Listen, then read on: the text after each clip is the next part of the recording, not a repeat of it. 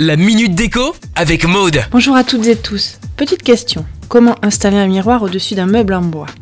Il n'est pas toujours chose aisée de placer un miroir. Il faut bien sûr viser certains points pratiques. Choisir la forme du miroir. Il n'y a pas de restriction en ce qui concerne sa forme. Choisissez-le en fonction de votre style de prédilection. Sur un intérieur contemporain, vous pourrez euh, porter votre choix sur un miroir avec des angles carrés ou rectangulaires. Après, concernant les formes, le rond représente l'harmonie et la perfection, l'ovale la féminité, le rectangle la stabilité et le calme.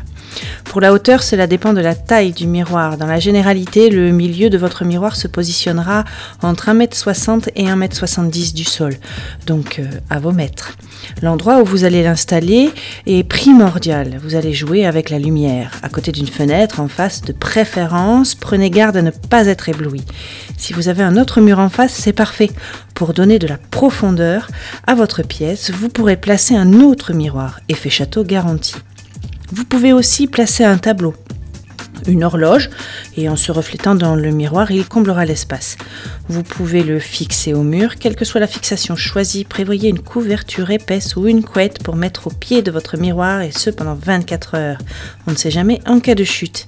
Il est aussi possible de le poser directement sur le meuble, cela permet de changer votre déco à votre convenance. Si le meuble bouge d'emplacement, le miroir suit tout simplement.